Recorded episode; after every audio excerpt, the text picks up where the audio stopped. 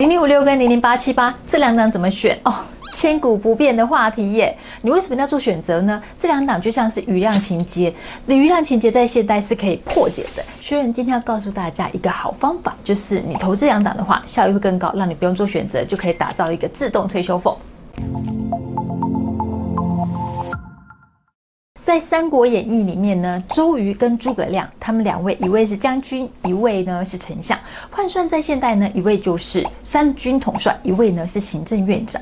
一看就知道这两位呢是不同背景的人物嘛。不过这两位人物呢都是非常有谋略、非常有才能的人，但是他们彼此呢却一直在竞争。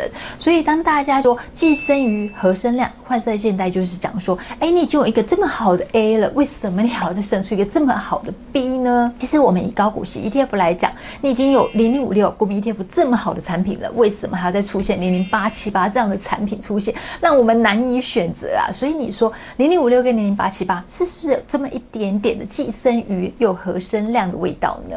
在我们进入内容之前呢，学伦要来问大家一个常识题哦：为什么零零五六跟零零八七八会有余量情节呢？第一个都是高股息 ETF。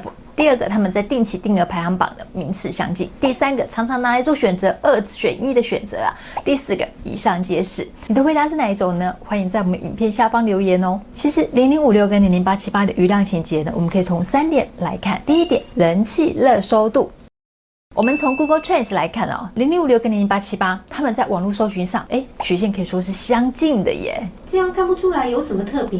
其实你要有热搜才会有出现这样的结果。如果没有热搜，没有在网络上有创造一定声量的话，它就会下面是一条平线。我们举最近就是讨论度很高的，好，零零九零零，你可以看得到零零九零零跟零零五六零零八七八这三条线在一起，有没有看到零零九零零？它下面几乎是一条平坦的线，所以可以说零零五六跟零零八七八，他们在网络声量的讨论度是相对很高的哦。第二点，我们来看一下股东新增人数的部分。我们从五月十三号呢，一直看到。七月二十号，从股东人数新增数来看，零零八七八呢，它新增人数是第一名哦，高达十六点七趴。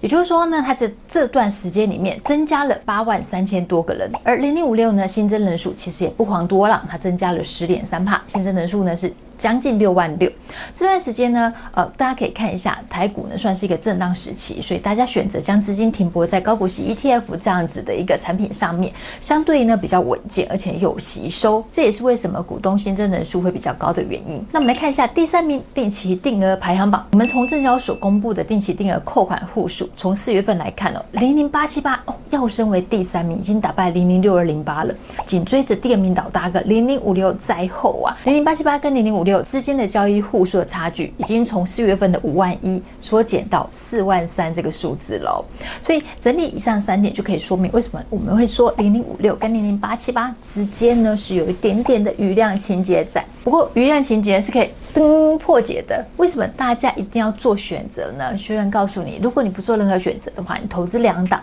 你可以创造更高的效益。我们这一次呢，单纯从配息角度来看，怎么样用配息打造我们的退休俸组合，所以我们就不讨论资本。利的的部分喽，我们来看一下零零五六跟零零八七八这两档 ETF。零零五六呢，它是年配息，每年十月份配息一次；而零零八七八呢，它是季配息，二月、五月、八月跟十一月配息一次，也就是才季收，就是一年配息四次啦。零零五六从二零一九年呢到二零二一年呢这三年，我们平均来看，它配息呢金额是一点七三，也就是将二零一九年、二零年还有二一年这三年的配息加起来除以三，就得到一点七三的数字。那我们呢就用二零二二年八月一号的收盘价二十八点七六块来看，换算下来呢，零零五六的殖利率呢是六点零三趴。而零零八七八呢，它是二零二零年七月二十号上市，过去配息资料当然不像国民 ETF 零零五六来那么丰富啦，所以我们就用今年上半年配的两次息，分别是零点三二元，再加上零点三元，也就是零点六二元。那假设呢，我们今年下半年配息的数字呢是跟去年一样，呃，我们就加上零点二五元跟零点一五年的数字，所以今年预估股息呢加起来，我们可以说是一点零二元。一样，我们用二零二二年八月一号的收盘价，我们用十六点九四元来算的话，换算下来，它殖利率是两趴。所以不论你是投资零零五六或是零零八七八的话，这两档的殖利率呢，其实是相差不了多少的。那可能会有投资朋友会说，哎，不公平，一个用三年平均，一个用一年平均，不公平，好吧？我们来看二零二一年，我们统一看单一年度公平了吧？零零五六在二零二一年呢配息是一块八，所以我们看二零二一年十二月三十号就最后一天结算日来看。它收盘价呢是三十三点五八块哦，换算下来值利率呢是五点三六元，也就一点八除以三三点五八块。而零零八七八呢，它在二零二一年的配息金额呢是零点九八块，一样，我们用十二月三十号收盘价十九点一七来看话，它的换算值利率是五点一一趴。那 ETF 会有一点折溢价啊，等等的，所以这两呢，老实说算下来的话，殖利率是相差不少。所以从领息的角度来看的话，我们是会觉得说，你选零零五六跟零零八七八其实差异并不大呢？既然他们殖利率那么相近，那我们就投资一档就好啦。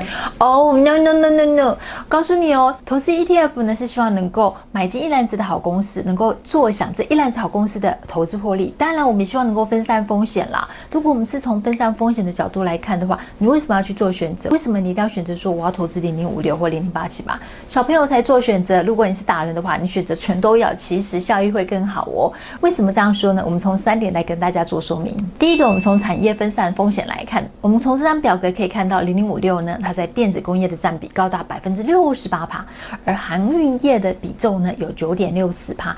你看零零八七八电脑周边设备还有金融保险的占比超过五十三趴。所以从表格可以看到，这两档高股息 ETF 在产业投资上的差异，虽然说这两档 ETF 的前十大成分股呢有四档是一样的，分别是华硕啊、广达、人保还有光宝科，不过也就各占这两档 ETF 的百分之十七点多趴，所以占比并不高。第二点呢，我们从选股逻辑来看，零零五六呢它是预测未来表现来挑选未来高股息的成分股，所以有没有听到它的重点字？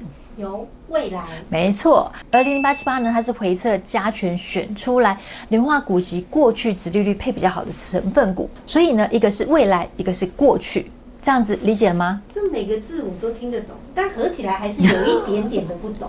好，白话说呢，就好像我们学校呢，今天呢要找资优班的学生一样好了。那有些学校呢会选择用入学考试的方式去挑选资优生，对不对？那入学考试呢，他不晓得这学生呢过去的成绩怎么样，所以他是用入学考试呢来预测这个学生是不是有资质可以进到这个资优班，所以他就像零零五六的选股方式一样，是用预测的方式。那有些学校呢，它不是用入学考，它呢是按照这个学生呢他过去在学校成绩表现一直都很好的话，好，你很好，我就把你选到这个资优班里面。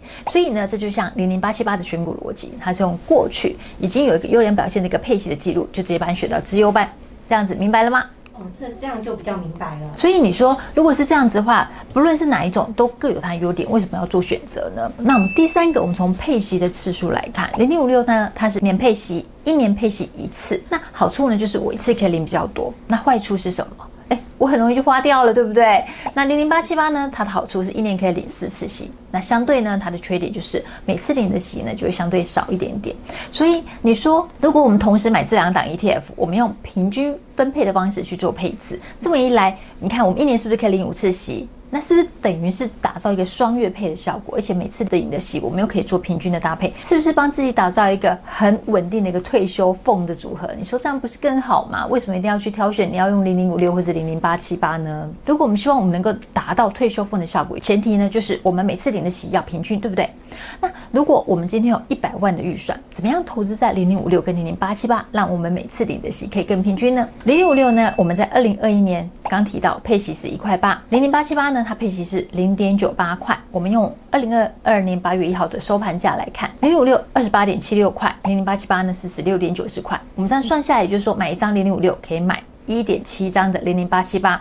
用一百万的资金来计算的话，你可以买四十八张的零零八七八，搭配七张的零零五六，你就可以达到股息平均的效果喽。每个月可以领一万二的股息，一年呢可以领。六万块的股息，你这样算下来呢，一个月呢就会有五千块。不过需人提醒哦，因为零零八七八它是采用季配息，所以每次的配息金额都不一样。以过去的经验呢，在第四次的配息金额会稍少一点。不过但也还好，因为零零五六呢，它的配息本来就是在也在年底的时候，两个是可以互相 cover 的。所以零零八七八呢，我们是用二零二一年年配息零点九八块的金额，好，那乘一千股再乘以四十八张，就等于四万七千零四十，再除以年配息。四次的概念，我们这样计算方式是用平均的一个方式来计算出这个数值。我想要达到月领五万的效果，要怎么配？如果你希望能够达到月领五万的效果的话，那还不简单？你就投资金额本金百万变千万，那这样的话，你年年的股息刚刚是不是六万就变成六十万？除以十二个月的话，不就等于是月领五万股息？所以你说投资 ETF 的话，为什么一定要挑选是零零五六或零零八七八？我们截取这两档的优点再做搭配的话，是不是效益会更高呢？所以才会说余量情节是可以破解的。在现代，我们要一点方法，一点小技巧。就可以打造一个更高效益的组合哦。喜欢薛仁 highlight，喜欢薛仁影片，帮薛仁按赞、分享、订阅、开启小米小铃铛，要记得按全部开启，才会收到影片讯息哦。拜拜。